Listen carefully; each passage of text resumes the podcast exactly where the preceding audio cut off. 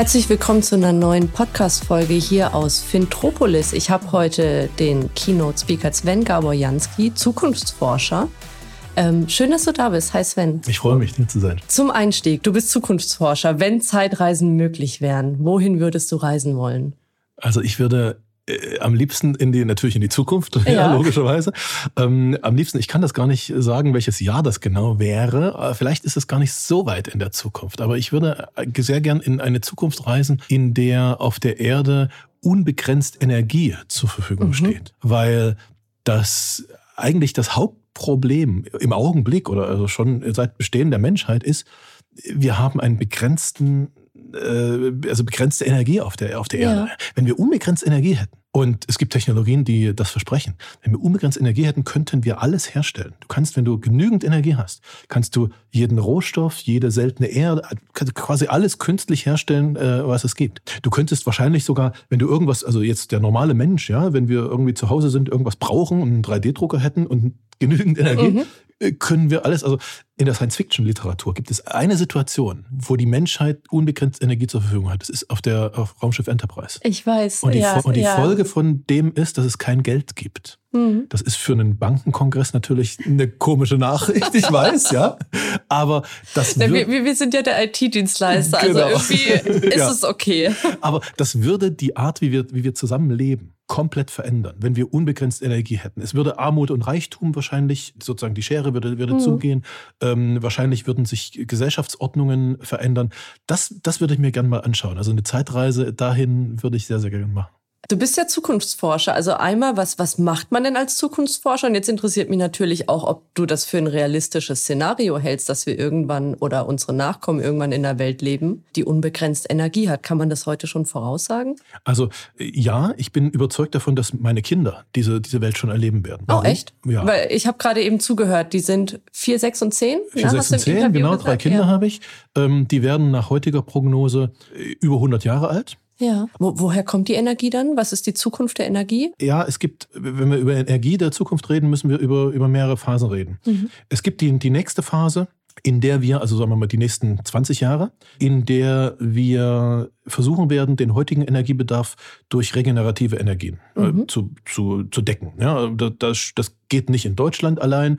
Da müssen wir Solaranlagen in die Wüsten dieser Welt stellen und das System, wie das dann hierher transportiert wird mit Wasserstoff und so weiter.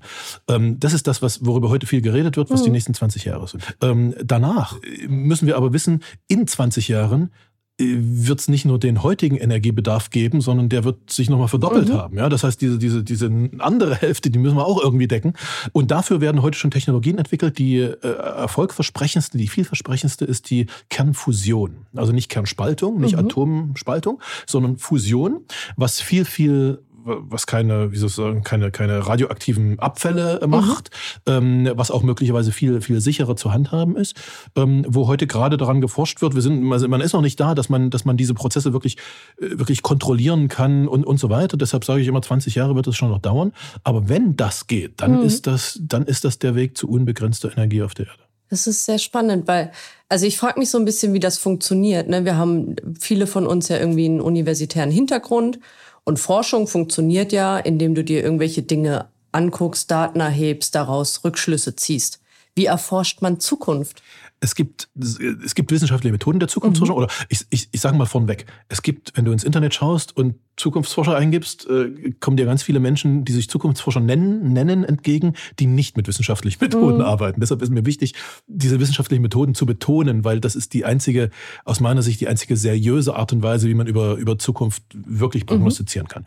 Diese wissenschaftlichen Methoden, die heißen Delphi-Methode, Zukunftsszenario-Methode, die äh, gibt es seit Mitte des letzten Jahrhunderts, also habe ich mir nicht ausgedacht. Die werden auch international an Universitäten gelehrt, auch in Deutschland kann man das studieren. Ja. Ähm, und die funktionieren im Wesentlichen nach einem Muster, nämlich äh, nach dem Prinzip, dass es heute Menschen gibt, die mit ihren heutigen Entscheidungen Zukunft mehr beeinflussen als der normale Mensch. Mhm. Das sind typischerweise, wenn wir um über Technologien reden, das sind so die Strategiechefs, die Technologiechefs, Innovationschefs von großen marktprägenden Unternehmen weltweit. Mhm. Und Zukunftsforschung, die wissenschaftliche Methode der Zukunftsforschung ist, diese Menschen zu kennen, den Zugang zu denen zu haben, also die müssen auch uns kennen, damit sie uns ein Interview geben sozusagen, mit den Leuten Interviews zu führen, ähm, die zu fragen, was tut ihr gerade, warum mhm. tut ihr das, was glaubt ihr, was daraus in fünf, in acht, in zehn Jahren passiert? Einerseits bei euch im Unternehmen, andererseits, welche Auswirkungen hat das auf die, auf die Welt? Und genau das machen Zukunftsforscher die ganze Zeit. Also mein Institut, wir sind das, das größte, zahlenmäßig gesehen, das größte europäische Zukunftsforschungsinstitut. Ähm, wir haben ungefähr so 1500 dieser Strategie-, Innovations-, Technologiechefs so im, mhm. ja. Und wir reden mit denen, äh, wir machen mit denen Projekte, wir machen den, den Kongresse, wir machen tiefen Interviews, was man eben so macht. Und auf diese Weise, und das, was die uns prognostizieren, das fassen wir zusammen. Ja, also ein Zukunftsforscher ist kein Kreativer. Wir denken uns nichts aus, wir fassen nur das zusammen, was die uns sagen. Die, die Googles und Microsofts dieser Welt und so? Die, oder? Natürlich, die sind dabei, die Googles, die Microsofts dieser Welt sind dabei, ähm, die Chinesen sind dabei, die, also eigentlich in jedem, es gibt in jeder Branche, wir nennen das Akteursgruppen, ja. Also mhm. Also es gibt, es gibt die Softwarehersteller, die Hardwarehersteller, es gibt die Ressourcen, also die Rohstoffe, Produktion und so weiter. In jeder Branche gibt es so, naja, wir sagen immer so 20 bis 25 Hauptakteursgruppen, die, mhm. die deren heutige Entscheidung sozusagen die Zukunft dieser, dieser Branche beeinflussen. Da sind natürlich auch da ist natürlich auch Politik dabei. Ja, ist natürlich das wäre jetzt meine nächste Frage gewesen, welche, welche Rolle denn da Regierungen spielen? Ja, ehrlicherweise eine unterschiedliche Rolle. Mhm. Ne? Also es gibt, es gibt Bereiche, die sind sehr, sehr hoch reguliert. Da spielt Politik eine ganz große Rolle. Mhm. Und dann gibt es eben Bereiche, die sind eher, wie soll ich sagen, dem Markt überlassen. Da spielt Politik eine kleine Rolle. Und in den ersten, also in den Bereichen, wo es eine große Rolle spielt, da, da reden wir, dann machen wir genau dasselbe, nämlich diese Interviews machen wir dann mit auch irgendwelchen äh, Staatssekretären, Abteilungsleitern der EU-Kommission und so weiter, also denen, die wirklich sozusagen mit eigenen Händen da die Richtlinien schreiben und die, und die Gesetze schreiben.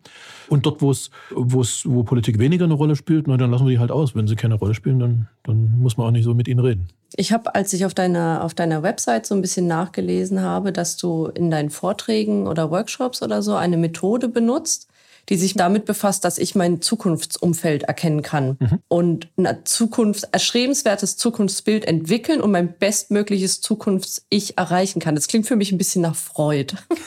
ja. Weil, wie, wie funktioniert das? Wie werde ich denn mein bestes, mein bestes Zukunfts-Ich? Na, na, schau mal, das ist äh, tatsächlich, es gibt diese, und zwar, das gilt sowohl für Unternehmen als auch für jeden Einzelnen, jede einzelne Person, jede, jede, jede Frau, jeden Mann, jedes, jedes Kind, gibt es diese drei Schritte. Wenn man das sozusagen nach quasi wissenschaftlicher Methode tut, dann geht man als erstes hin, wenn man über die Zukunft nachdenkt und analysiert, wie sieht eigentlich mein Umfeld in, mhm. sagen wir mal, in fünf oder in zehn Jahren aus. Ja? Also was machen die anderen? Ja. Ähm, dieses Umfeld prägt, wir nennen das den Möglichkeitenraum. Also den Raum, in dem oder den Bereich, in dem du dich bewegen kannst, irgendwas entwickeln kannst. Das ist nicht unendlich, aber ist, ist schon ziemlich groß. Also für manche, für manche Menschen oder für meine Coaches, die ich betreut habe, ist dieser, also die, die, die haben ein Unternehmen, also ein Startup gegründet beispielsweise, haben 18 Monate gebraucht, um an die Börse zu gehen und waren an diesem Tag Börsengang 50 Millionen wert. In 18 Monaten. Ja, also das, das ist, schon schnell, ziemlich groß. Ja. Genau. Ist nicht für jede, jede Person so, ist äh, richtig, ja. aber, aber der ist manchmal ziemlich groß. So. Also du analysierst als erstes, was machen die anderen sozusagen? In welchem Umfeld werde ich mit hoher Wahrscheinlichkeit in, sagen wir mal, fünf Jahren leben? Mhm. So. Das ist dein Möglichkeitsbereich. Dann der zweite Schritt ist, du denkst darüber nach, was ist innerhalb, also in fünf Jahren, innerhalb dieses Bereiches dann eigentlich meine Ideal, also mein Idealzustand, mein, wir nennen das Zukunfts-Ich, ja, also mein Zukunfts-Ich, was dann besser ist als heute. Und da denkst du dir nicht nur eins aus, sondern wir sagen immer, du musst dir zehn Zukunfts-Ichs ausdenken, um dann die gegeneinander abzuwägen und dann wirklich das Beste zu erkennen. Mhm. Da gibt's, das führt jetzt vielleicht zu weit, es gibt einen ganz, ganz klaren Grund, warum nicht nur eins, äh, weil dann kriegst du nie dein Bestes, machst halt zehn. So. Und wenn du dann, das ist dann dein Zukunftsbild. Ne? Also das ist der zweite Schritt, okay, ich habe erstens einen Möglichkeitenraum, zweitens das bestmöglich für mich erreichbare Bild in mhm. zehn Jahren. Und dann musst du, musst du es noch erreichen. Dann brauchst du den Weg dahin, die Strategie, die Zukunftsstrategie. Ja. Und das ist der dritte Schritt. Ähm, und deshalb sagen wir immer, also äh, Zukunft entdecken, Möglichkeitenraum, Zukunft entwickeln, das die Idealposition in Zukunft, äh, Zukunft erreiche. Und das machen wir seit 20 Jahren für Unternehmen und nicht nur wir, das machen natürlich auch andere irgendwie für Unternehmen. Mhm. Ja, wenn ein Unternehmen seine typische Fünfjahresstrategie macht, seine Zukunftsstrategie, dann ist genau das, das ist genau dieselbe Methode, kommt eben aus der Wissenschaft. Und ich habe vor also gar nicht so lange her, vor anderthalb Jahren, äh, habe ich, mich, hab ich mich gefragt, Mensch, du machst das jetzt seit fast 20 Jahren für diese Unternehmen hier in Deutschland äh, und mit großem Erfolg, die sind erfolgreich und, und so weiter. Warum machst du das nicht für einzelne Personen? Weil die, mhm. gleiche, die gleiche Methode. In unserem Leben verändert sich so viel. Eigentlich ist jeder von jeder, jeder von uns aller fünf oder aller zehn Jahre an einem Punkt, wo man sich ein neues, ein neues Zukunftsziel geben muss. Mhm. Ein neues, ja. Und das lernt man erstens nicht in der Schule. Es gibt kein Schulfach, was uns diese Tools lehrt. Zweitens, wenn man irgendwie zu irgendwelchen Coaches geht, dann machen die meistens irgendwie so eine Esoterik und Chakra-Zeug, ja. da habe ich mir gesagt, Mensch, du als Wissenschaftler, du machst das seit Jahren, seit fast 20 Jahren für die Unternehmen, nun, nun brich das doch einfach runter, sodass es jeder Mensch quasi für sich anwenden kann. Und genau das habe ich gemacht. Und ist dann, ist das so eigentlich praktisch ein zweistufiger Prozess? Also mit diesen, diesen großen Unternehmen der jeweiligen Branche, die geben so ein bisschen den Takt vor und dann guckt man darunter, in, in welchem Rahmen man sich bewegt und wie man sich da bestmöglich entwickeln kann? Als hm. Unternehmen, als Einzelperson? Ja, so ist also, also drei, drei, Stufen. Ne? Erste, erstes, man guckt die Unternehmen an, das mhm. Umfeld. Zweitens, dieses, äh, also das, das ist ein echter, das, auch das ist ein, das ist eine, es ist nicht nur irgendwie heute, ich setze mir fünf Minuten hin und denke mir aus, irgendwie, wie könnte ich in fünf Jahren sein, sondern es ist, da gibt es eine Methode, wie man da, mhm. wie man da hinkommt. Das dauert ein paar Tage. Aber genau das macht man als Unternehmen in so einem Strategieprozess und als Mensch eben auch. Naja, und wenn man dieses Zukunftsbild hat, dann, dann kommt der dritte Schritt, dann, dann ist der Weg dahin. Ja? Dann ja. macht man sich so eine Zukunftsroadmap und sehr, sehr klar sagt, okay, äh, gibt es eine Methode, die heißt Backcasting äh, aus der Zukunftsforschung, die dahin führt, die genau sagt, wie man das machen muss. Äh, und dann kommt am Ende raus, na, okay, ich muss halt jetzt im, in den nächsten Monaten mache ich das und das, also Projekt A, wenn das fertig ist, mache ich mhm. Projekt B, C und so weiter. Machen Unternehmen, können ja, Menschen klar. genauso machen. Warum glaubst du denn, sollte ich mich nicht vielleicht einfach zurücklehnen und sagen, pff, ich chill mal hart und warte mal ab, was passiert? Weil es ist ja anstrengend, sich mit Zukunft zu beschäftigen, weil du ja irgendwie ganz bewusst auch dein, dein Denkraum mal verlassen musst und ähm, praktisch unbekanntes Terrain ja. betrittst. Ja. Naja, äh, ich glaube, also der Grund, warum man das machen sollte, also ich meine, jeder, wir leben in einem freien Land, keiner muss irgendwas machen. Hm. Ja? Äh, macht, was ihr wollt. Aber äh, wir müssen verstehen, dass, dass Zukunft nicht, nicht zufällig passiert. Hm. Sie wird auch nicht von, möchte ich niemand zu nahe treten, aber sie entsteht nicht durch die Naturgesetze, sie entsteht auch nicht durch Gott oder irgendwen, der irgendwie Zukunft bringt oder die Bundesregierung oder so, sondern Zukunft wird von Menschen und Unternehmen gemacht. Unternehmen werden auch von Menschen geführt, die ein bestimmtes Ziel haben. Die mhm. haben Intentionen, die haben Hoffnungen, die haben Ängste, die wollen irgendwas erreichen. Und jetzt kann ich mich entscheiden, lasse ich das die anderen machen? Dann muss ich nach deren Regeln spielen. Ja. Oder mache ich selbst. Dann spiele ich jedenfalls zu einem großen Teil nach meinen, nach meinen Regeln in der Zukunft. Und dieses zweite, nämlich nach meinen Regeln zu spielen, ist sorgt meistens für eine bessere Zukunft. Also ich kann auch das andere, ich kann auch chillen und sagen, komm, macht ihr das doch für mich. Dann werde ich aber nicht mein, sozusagen die, das Bestmögliche aus mir raus, aus meinem Leben und rausholen können. Da sind wir wieder bei dem Punkt. Ja, ne? ja. ja. Kann ich machen, kein Problem. Ist, ist aber eine Entscheidung, muss ich treffen. Ja? Mhm. Und ich, ich glaube, dass jeder, jeder, jeder in dieser Welt es verdient hat und es tatsächlich auch möglich ist, in fünf Jahren ab heute gerechnet ein besseres Leben zu führen. Egal, was man unter besser versteht. Ja? Mhm. Die einen verstehen da mehr Geld, die anderen verstehen da irgendwie was weiß ich, einen, einen Öko-Retreat irgendwo und in, im Einklang mit der Natur, was auch immer. Mhm. Aber jeder von uns, jeder, jeder hat die Möglichkeit, tatsächlich in fünf Jahren besser zu leben, nach seinen, ihren Gesichtspunkten ja. als heute. Aber nur, wenn man das Ziel vor Augen hat, das Bild sich gemacht hat und ja. den Weg. Ansonsten kommt man da nicht hin. Was ist denn eigentlich die, die Zeitspanne, in der man sich, mit der man sich als Zukunftsforscher beschäftigt? Sind es fünf Jahre? Sind es 100 Jahre? Ja, also wenn man es wenn man's wissenschaftlich betrachtet, mit, also von uns, von, von, von mir, von meinem Institut wird, wird von den Unternehmen, die uns beauftragen, immer erwartet, denen das wahrscheinlichste Zukunftsbild mhm. zu geben. Die wollen irgendwas, was belastbar ist, sozusagen. Und wenn man das wahrscheinlichste Zukunftsbild erarbeiten will, dann geht das nicht über zehn Jahre hinaus. Mhm.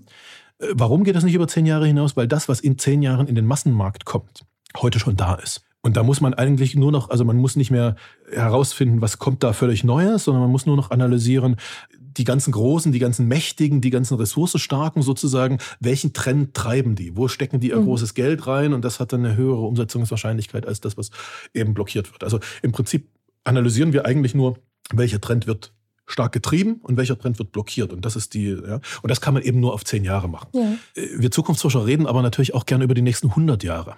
Das hat dann keine wissenschaftliche Wahrscheinlichkeit mhm. mehr. Aber es ist auch nicht, es ist auch kein Science Fiction. Weil die nächsten 100 Jahre, das ist einfach das Leben meines Sohnes. Der ist heute sechs Jahre alt, ist nicht Science Fiction, der ist bei mir zu Hause, den sehe seh ich heute Abend wieder. Der hat nach aller Wahrscheinlichkeit, also nach dem, was wir, was uns Zukunftsforschern gesagt wird, hat er ein, äh, eine, eine Lebenserwartung, die Minimum über 100 Jahre ist Ja. Wenn es gut geht, sogar 120, vielleicht sogar 150 Jahre alt. Das heißt, durch medizinischen Fortschritt? Durch medizinischen ja. Fortschritt, durch, durch äh, Genanalyse, durch äh, Gen-Editing, also Reparieren von, von mhm. Krankheiten in den Genen, durch Ersatzteilorgane durch Medical Food, also Nahrungsmittel, die einen gar nicht erst krank werden lassen, mhm. sondern und so, und so weiter. Und all das, also all diese vier Technologien, von denen ich gerade, also die ich gerade kurz genannt habe, die entstehen in den nächsten, also die gibt es schon. Äh, die Frage ist, wann kommen sie in den Massenmarkt? Wahrscheinlich in den nächsten 30 Jahren. Und das mhm. ist schon mhm. sehr konservativ. Ja? Also mein, mein Sohn, meine Tochter, äh, ich habe drei, ja, äh, können das benutzen. Ähm, das heißt, wenn ein Zukunftsforscher über die nächsten 100 Jahre redet, dann hat das zwar keine wissenschaftlicher Wahrscheinlichkeit, weil das kann keiner wirklich mit Wahrscheinlichkeit prognostizieren. Aber es hat schon eine gewisse Relevanz, weil diese Menschen, die gibt es eben schon auf der Welt. Ich habe gestern ähm, auch mit Christian Ehring, vielleicht mal kurz als Einschub, ähm, wir haben so Fridays for Future und so äh, gestriffen. Wie, wie gucken denn deine Kinder in die Zukunft? Sind die optimistisch oder sind die dafür noch zu jung? Ich, ich stelle einen großen Unterschied fest zwischen meiner Tochter, die jetzt inzwischen in die Schule geht, hm. dritte Klasse, also Grundschule, und den zwei Jungs, die noch in die Kita gehen. Mhm. Die zwei Jungs sind völlig optimistisch. Mhm. Warum? Weil ihr Zukunftsbild von mir geprägt wird, also von ihren Eltern geprägt wird, hauptsächlich. Ja. ja. Und die Eltern haben ein positives Zukunftsbild, die sagen, du wirst irgendwann, vielleicht werden wir es zusammen machen, irgendwie mit einer Rakete ins All fliegen und, und all diese, all diese Dinge. Ja. Meine Tochter hat drei Jahre Schule hinter sich mhm. und hat in diesen drei Jahren, und das bekümmert mich ein bisschen, muss ich ehrlich sagen, hat in diesen drei Jahren den Optimismus abtrainiert bekommen. Und sie hat auch abtrainiert bekommen, dass man Fehler machen kann. Also meine Tochter äh, versucht inzwischen das, was sie am meisten versucht, ist Fehler zu vermeiden. Weil man offensichtlich keine Fehler machen darf. Ja? ja? Und das führt zu der völlig schizophrenen Situation, dass sie, dass meine Tochter vormittags, also so tagsüber, von ihren Lehrern versucht, also das Fehlermachen abtrainiert bekommt und ich dann am Nachmittag komme und genau das Gegenteil mit ihr mache. Ja, und versuche, dass sie wieder Fehler macht. Also, dass sie, dass sie offen ist, dass sie optimistisch ist, dass sie Dinge versucht, die sie mhm. noch nicht kann ähm, und so weiter. Ist echt verrückt. Ja, Wahnsinn. Um jetzt nochmal zurückzukommen auf das, was du auch eben gesagt hast, nämlich alles, was in zehn Jahren auf den Massenmarkt kommt, gibt es heute schon. Mit Blick auf die Finanzbranche. Was, was ist da der prägende Trend, die prägende Technologie oder so? Wir, wir haben jetzt gestern viel über Blockchain zum Beispiel gesprochen, dass hier alles umkrempeln könnte. Genauso wie künstliche Intelligenz, smarte Daten. Gibt es noch vielleicht was anderes aus deiner Sicht? Oder? Also die wesentlichen Technologien, die für die Finanzbranche in den nächsten zehn Jahren, da müssen wir gar nicht weiter äh, schauen, mhm. prägend sein werden, sind erstens Quantencomputer in Verbindung mit künstlicher Intelligenz, mhm. Äh, was dafür sorgt, dass jeder Prozess äh, und besonders in der Finanzbranche, weil sie eben so einfach zu digitalisieren ist, dass jeder Prozess prognostiziert werden kann. Kurz gesagt, ohne das jetzt wirklich in die Tiefe zu erklären, die Folge ist, dass derjenige, dass das Unternehmen, dem ich die Möglichkeit gebe, meine Echtzeitdaten zu beobachten. Mhm. Also einfach, man kann auch banal sagen, mein Girokonto hat. Ja? Der wird in der Lage sein, mir erstens einen großen Kundennutzen zu geben, weil der kann mir sagen, du, du zahlst gerade für das zu viel, die Versicherung zu viel, ändere da mal, du zahlst da und mhm. also der optimiert, der spart mir Geld, habe ich, deshalb gebe ich dem cool, meine Daten, ja. ja, das ist super. Äh, und aber, aber dann kommt das Zweite dazu. Derjenige oder diejenige kann gleichzeitig mit ein bisschen Quantencomputing, mit ein bisschen Predictive, mit ein bisschen künstlicher Intelligenz prognostizieren, was ich in drei Wochen kaufen werde. Sowohl mein Unternehmen als auch ich privat. Ähm, und wenn dieserjenige in das prognostiziert, dann wird der nicht abwarten, bis ich, also wird nicht die drei Wochen abwarten, bis ich es dann auch verstanden habe und dann auf Suche gehe und dann vielleicht bei meiner Suche beim Konkurrenten lande, mhm. sondern derjenige wird das mir also wenn das eine Kiste ist, was ich brauche oder was auch immer ich brauche, ähm, der wird mir das halt, weiß nicht, zwei Tage bevor ich es mitkriege, irgendwie vor die Tür stellen. Ja? Und die anderen, die Konkurrenz, wird gar nicht mehr in die Lage kommen, mit mir zu kommunizieren, weil mein Wunsch immer schon erfüllt ist, bevor ich es verstanden habe. Was heißt das jetzt für die Finanzbranche? Diese, diese, diese Technologien, die ich gerade beschrieben habe, die werden nach aller Wahrscheinlichkeit kostenlos mhm. zur Verfügung gestellt werden. Warum? Weil sie den, den, der, den größten Machtfaktor in der Zukunft der Finanzbranche darstellen. Also ein kostenloses Girokonto, was all mein Banking irgendwie kostenlos macht, und im Gegenzug meine Daten bekommt und dann die Möglichkeit bekommt, mir eher als alle anderen irgendwas zu verkaufen. Heißt für die Finanzbranche, das, was sie bisher macht, so Finanzprodukte und Management, mhm. kostenlos, keine Finanzprodukte mehr verkaufen oder nur noch ganz wenige, dafür aber die Möglichkeit, alles andere zu verkaufen.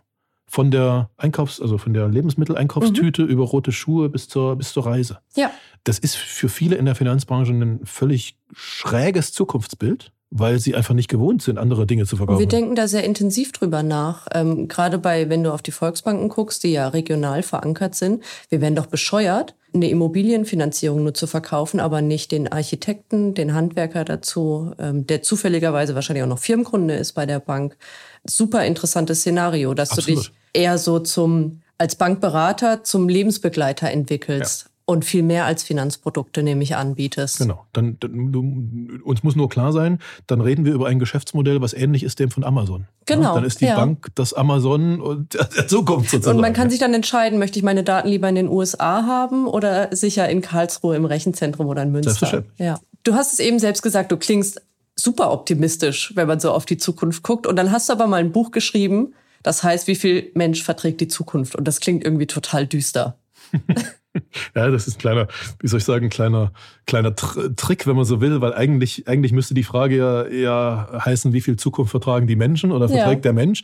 Ich habe es aber bewusst, bewusst umgedreht, weil, weil ich damit den, den Gedanken sozusagen hervorrufen will, was ist denn eigentlich das, was sich anpasst? Mhm. Ist es die Zukunft, die sich an den Menschen anpasst oder ist es der Mensch, der sich an die Zukunft anpasst? Und wenn du in die Vergangenheit schaust, dann war es immer der Mensch, der sich an technologische Veränderungen, mhm. gesellschaftliche Veränderungen ange, angepasst hat. Also die Menschheit an sich, dass wir uns beide jetzt gegenüber sitzen, hat den Grund, dass unsere Vorfahren sich besser angepasst haben als andere ja. an dieses Leben. Ja, ansonsten würden hier andere sitzen. Mhm. Ähm, insofern, äh, und das, das, das ist auch einer meiner, der, der Grund oder einer der Hauptgründe für meinen großen Optimismus, dass ich, dass ich völlig überzeugt davon bin, dass die Menschen, die sind Weltmeister im Anpassen im Anpassen an Veränderungen. Mhm. Und das ist was Tolles, das ist was Großartiges.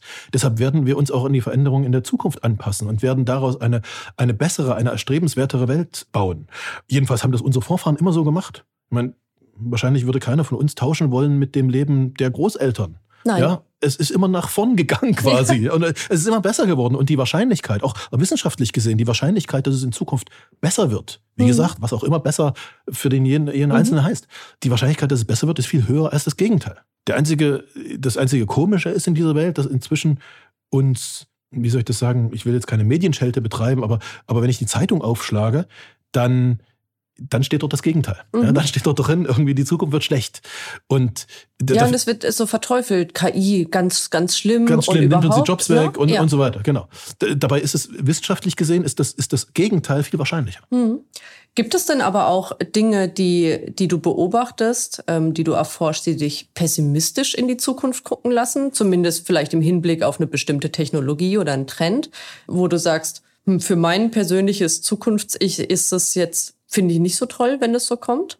Naja, es gibt, also eigentlich habe ich vor Technologien tatsächlich keine Angst oder sowas, mhm. ne? Und auch vor anderen Trends. Also, aber es gibt Herausforderungen. Also man, man muss so sagen, die, die, die Erde oder also das, unser natürlicher Lebensraum ist nicht gemacht für 10 Milliarden Menschen. Mhm. Das ist einfach bisher nicht drin. Ja?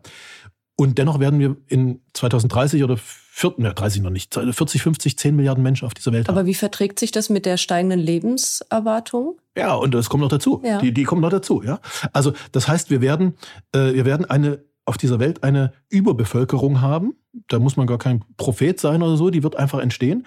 Und also Überbevölkerung gemessen an dem, was, was es an natürlichen Ressourcen gibt. Wenn wir glauben würden, dass diese 10 Milliarden Menschen auf der Welt wir mit natürlichen Ressourcen, äh, also den zu essen geben können, die Energie aus mhm. irgendwelchen, das geht einfach nicht. Das ist einfach unmöglich. Ja? Das heißt, äh, wenn du im Kopf hast, dass die, äh, dass du, dass wir, die Menschheit nur die natürlichen Ressourcen hat und die müssen reichen für diese ganz vielen Menschen, dann entsteht ein Horrorbild. Das ist übrigens auch, glaube ich, der Grund, warum, warum wir im Augenblick so viel über ja, über Fridays for Future und Klima und, mhm. und so weiter und so weiter reden. Weil die Menschen dieses, die, mit diesem Horrorbild sozusagen aus den Medien gefüttert werden. Wenn du dich als Zukunftsforscher mit den Technologieentwicklern dieser Welt beschäftigst, dann sagen die dir was völlig anderes. Dann sagen die dir, wir waren noch nie so dicht, technologisch gesehen, mhm. noch nie so dicht dran, dass wir in den nächsten 10, 20 Jahren genau diese Probleme lösen. Aber nicht indem wir, indem wir natürliche Ressourcen ausnutzen, sondern indem wir das künstlich herstellen. Mhm. Ja? Also indem wir so viel Energie auf der Erde sozusagen produzieren, dass wir seltene Erden, dass wir Rohstoffe, dass wir, dass wir das alles künstlich produzieren, mhm. dass wir Nahrungsmittel, also ein Steak nicht mehr aus der Kuh raus, also nicht mehr eine Kuh mhm. sterben muss und wir da irgendwie ein Steak rausschneiden, ähm, sondern dass wir dieses Steak äh, durch einen 3D-Drucker, durch ja, alternative Proteine drucken. Oder, genau, genau. Ja. ja. Also kurz gesagt, dieses künstliche, technologisch künstliche Herstellen mhm. von, von Ressourcen ist das, was diese Welt wenn man es pathetisch sagt, retten wird, aber ich würde gar nicht sagen retten wird, sondern ist der natürliche Evolutionsprozess der Menschheit. Ja? Und wenn du das im Kopf hast, dann hast du vor Technologien überhaupt keine Angst. Dann ja. hast du eher Angst davor, wie, wie soll ich sagen, wie, wie Menschen damit umgehen. Mhm. Ja? Dann hast du eher Angst davor, dass, naja, dass Menschen, Menschen diesen technischen Fortschritt, wenn man so will, irgendwie verhindern wollen, ich, ich glaube, dass das die, dass das die große, dass das der, der große, wie soll ich sagen, der, der, der, die große Weggabelung ist, die wir in den nächsten Jahrzehnten äh, vor uns haben. Äh, ob die Menschheit sagt, wir wollen zurück zur Natur, mhm. dann bin ich wirklich skeptisch. Davor habe ich Angst, muss ich mhm. ehrlich sagen, weil das zu hoher Ungerechtigkeit führt. Das führt einfach dazu, dass du 10 Milliarden Menschen nicht ernähren kannst, dass es Flüchtlingsströme und all mhm. dieses Zeug gibt. Oder, also, aber es gibt diese andere Weggabelung, die eben nicht sagt, zurück zur Natur, sondern, naja, ergänze die Natur, verbessere, korrigiere die, mhm. die, ist das die dann Natur. So technischer Fortschritt über alles? So die These dahinter? Naja, über alles nicht. Also es ist technischer Fortschritt über Natur, aber nicht über den Mensch. Mhm. Also es ist, die, die Frage ist, die, die, die philosophische Frage dahinter ist, ist der Mensch ein Teil der Natur und muss sich unterordnen mhm. der Natur? Oder ist der Mensch ein, äh, steht der Mensch höher? Also steht die Menschlichkeit auch über Natürlichkeit? Ist der Mensch höher und macht sich sozusagen die Natur zu eigen und ergänzt sie durch Technologie und so weiter. Also was ist wichtiger, Natürlichkeit oder Menschlichkeit? Das ist eigentlich die Frage, die dahinter steht. Und äh, wenn du sagst menschlich oder wenn wir sagen, die, das Fortbestehen des Menschen und, äh, und, und das gute Leben des Menschen und überhaupt, das ist das, ist das Wichtige, dann kommt ganz viel Technologie ins Spiel. Wenn wir jetzt nochmal ganz zum Anfang zurückkommen mit der, mit der Zeitreise. Du hattest die Zukunft genannt, äh, in die du gerne reisen würdest, in der ähm, es endlos Energie gibt. Gibt es irgendwie vielleicht so zum Abschluss jetzt nochmal, um da den, den Kreis zu schließen, irgendwie was, wo du sagen würdest, das ist was, was erfunden werden müsste, damit das kann vielleicht auch was ganz Banales sein, weil ich würde ein Holodeck nennen, wie es das auch bei Star Trek gibt. Das finde ich ja. nämlich ziemlich großartig, da hätte ich richtig Bock drauf. Ja. Wo du sagst, das wäre cool, wenn wir das in Zukunft hätten, im Allleben, auf dem Mond, Gemüse anpflanzen, keine Ahnung. Weißt du, es ist tatsächlich was wirklich Banales, was ich mir ja. wünsche. Es ist aber nichts von dem, was du gesagt hast, weil mhm. das, was du gesagt hast, das kommt sowieso. Ja? Wir, okay. wir, wir werden im All leben. Wir werden ein Holodeck ja, ich haben. Vielleicht das nicht mehr, ne? Ich antworte gleich auf die Frage, lass mich einen, einen Satz äh, dazwischen fügen sozusagen, weil, weil ich ganz oft höre, das, was du gerade gesagt hast, na, ich erlebe das nicht mehr. Mhm. Ja? Meine Kinder vielleicht, aber ich, ich erlebe das nicht mehr. Wenn du mit, mit Menschen redest, die in der, im Thema Gesundheit weit von, weit von sind. Ich habe letzte Woche gerade mit einem der weltbesten Genetiker so ein, so ein Interview gemacht, wie wir Zukunftsforscher halt so Interviews machen. Ähm, der sagt ganz klar, also äh, in der Genetik sind wir so weit, dass die das Umdrehen des Alterungsprozesses in Zellen, in menschlichen Zellen, mhm. heute bereits möglich ist, dass das in zehn Jahren, der sagt, in zehn Jahren gibt's, ist das Massenmarkt. Dann gibt es eine, eine Anti-Aging-Drug, äh, Pille. Nicht mehr nur eine Creme, die irgendwas verspricht und es nicht nee, halten genau, kann. Genau, nee, nee, das, ist, das ist heute, das ist Kosmetik, das ist was anderes. Ja? Nein, nein, nein, nein, ein, ein echtes Zurückdrehen des Alterungsprozesses in, in, in menschlichen ja. Zellen. Ähm, und der sagt, zehn Jahre Massenmarkt. Also Massenmarkt heißt, Krankenkasse kann zahlen, mhm. ja, weil es so billig geworden, Krankenkasse zahlt. Und jetzt kann man ein bisschen skeptisch sein und sagen, okay, äh, der ist vielleicht ein bisschen optimistisch, dann sind es halt 20 Jahre. Aber selbst wenn das in 20 Jahren ist, dann können wir beide das nutzen. Überhaupt kein Problem. Ja. Ja. Das heißt nicht, dass wir unsterblich werden übrigens, ja, weil äh, Krankheiten wie Krebs und so entstehen trotzdem. Ja. Aber es heißt, dass wir viel, viel, viel, viel, viel länger leben als, als bisher gedacht. Insofern, äh, es, also ich, ich will dir nichts versprechen, aber es könnte gut sein, dass du viel von dem noch mitbekommst. Aber jetzt zurück auf deine Frage. Was, was würde ich mir wünschen sozusagen? Was ist das Banale, was ich mir wünschen würde? Ich würde mir das Schulfach Zukunft wünschen. Mhm. Weil ich finde es völlig, äh, ich will niemand zu nahe treten, aber ich finde das idiotisch, dass wir in der Schule nicht lernen, uns ein, das, was wir vorhin besprochen haben, also diese drei Schritte, ja, zu analysieren, wie wird eigentlich meine, meine, also mein Umfeld, wie mache ich mir mein bestes, erstrebenswertes Zukunftsbild und wie, wie mache ich den Weg dahin? Das sind banale Tools. Das, ist, das kann jeder Mensch. Da brauchst du nicht studiert haben. Das kann mhm. jeder Mensch. Ähm, und wenn ich auf meine Kinder schaue, die werden das in ihrem Leben mindestens 20 Mal machen müssen weil sich so schnell die Dinge ja. verändern. Die werden das alle zehn Jahre, werden die sich wieder ein eigenes neues Zukunftsbild geben müssen. Und das ist ein reines, also als Zukunftsforscher sage ich, das ist totales Handwerk. Ja, das machen wir jeden Tag für die Unternehmen und so weiter. Und als Coach für die, äh, für meine Coaches im Augenblick zahlt die da wahnsinnig viel Geld dafür. Das muss aber nicht sein, weil das muss eigentlich jeder lernen. Mhm. Aber in unserer Schule wird irgendwie gelehrt, wann da irgendwann mal irgend so ein verrückter König da irgendwie irgendeine Schlacht geschlagen hat. Meine Güte, ja. Ähm, aber den Leuten wird nicht beigebracht, wie sie, wie sie ihre Zukunft. Und das hat natürlich Gründe. Also, ich meine, die, die, der Grund, warum Schule so entstanden ist, wie sie heute noch ist, ich meine, der liegt über 100 Jahre zurück, aber äh, damals brauchte man halt, wie soll ich sagen, funktionierende Arbeiter in, in den Fabriken. Ja, und dann hat man sie halt so gemacht. Aber dass wir das heute noch machen, ist, ist mir nicht, ist mir nicht einsichtig, ist mir nicht einsichtig. Also ich würde mir sehr, sehr dieses Schulfach, dieses Schulfach Zukunft wünschen, wo Menschen einfach, jeder Mensch, einfach ganz banal beigebracht bekommt, äh, quasi das, was ein, ein, ein Zukunftsforscher äh, heute den ganzen Tag macht. Aber dann vielleicht jetzt wirklich als letzte Frage, hast du als Zukunftsforscher auch eine Indikation dazu, wie sich Schule verändern wird? Vielleicht jetzt gerade auch mal auf Deutschland geguckt. Wird sich da was tun? Ehrlich gesagt ist die Entwicklung von Schule für uns schwierig zu prognostizieren. Wir haben Zukunftsbilder, wir haben, wir haben die Bilder, wie es sollte, wie müsste es eigentlich sein. Ja, das ja. ist kein Problem. Das, das kannst du sehr, sehr klar beschreiben. Aber die, die Wahrscheinlichkeit, die Frage, ob das wirklich so wird, ist bei Schule eine andere. Warum? Weil normalerweise in der Wirtschaft entsteht Innovation dadurch, dass du ein altes, etabliertes System hast und daneben stellst e-, etwas, also ein neues System. Mhm was dann irgendwie für den, für den Kunden oder für den Menschen irgendwie besser ist. Entweder billiger oder bequemer ja. oder schneller, was auch immer. So. Und äh, dann gehen die Menschen zu diesem neuen System und das alte System wird gezwungen, sozusagen auch da ein, einzusteigen. Ja? Also ähm, sieht man ganz wunderbar mit Elektroautos irgendwie, äh, ja, die ganzen ja. Verbrenner haben gesagt, wir sind die Kings der Welt und dann kam Tesla als äh, und, und, und so weiter und so fort. Ist im Bankenbereich genau, genau dasselbe. So, jetzt reden wir aber über den Schulbereich. Im Schulbereich hast du ein staatliches etabliertes System, System und äh, dieses staatlich etablierte System verhindert, dass ein Alternativsystem System sich mhm. daneben stellt. Das ist eben nicht so einfach zu machen wie in der Wirtschaft. Klar gibt es ein paar Privatschulen, aber. Ja, aber quasi hast du keinen Wettbewerb. Du hast keinen Wettbewerb. Ja. So. Und deshalb ist dieses alte etablierte System nicht gezwungen, quasi sich zu verändern. Und solange das so ist, wird es sich auch nicht verändern. Das ist ein sehr spannender Gedanke und ich danke dir ganz herzlich für das Gespräch. Sehr gern. Danke. Hat mir Spaß gemacht.